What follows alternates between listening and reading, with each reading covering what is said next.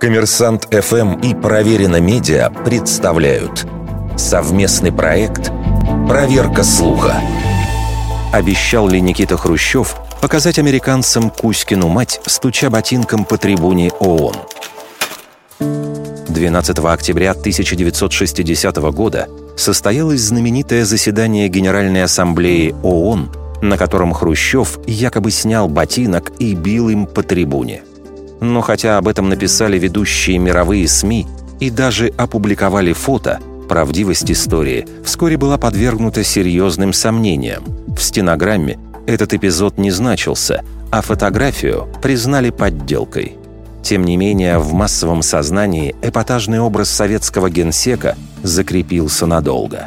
Тем более, что Кузькина мать в лексиконе Никиты Сергеевича присутствовала регулярно – и он действительно обещал показать ее американцам. Правда, не в Нью-Йорке, а годом ранее в Москве.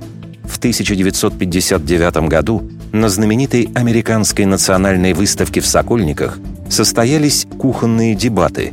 Так назвали разговор Хрущева и высокого гостя, вице-президента США Ричарда Никсона.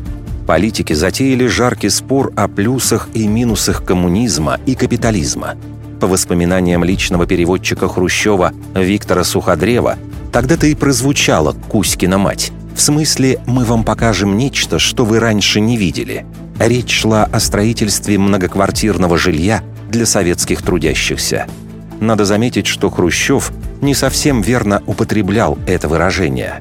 «Я тебе покажу Кузькину мать», согласно словарю Даля, поговорка с угрозой.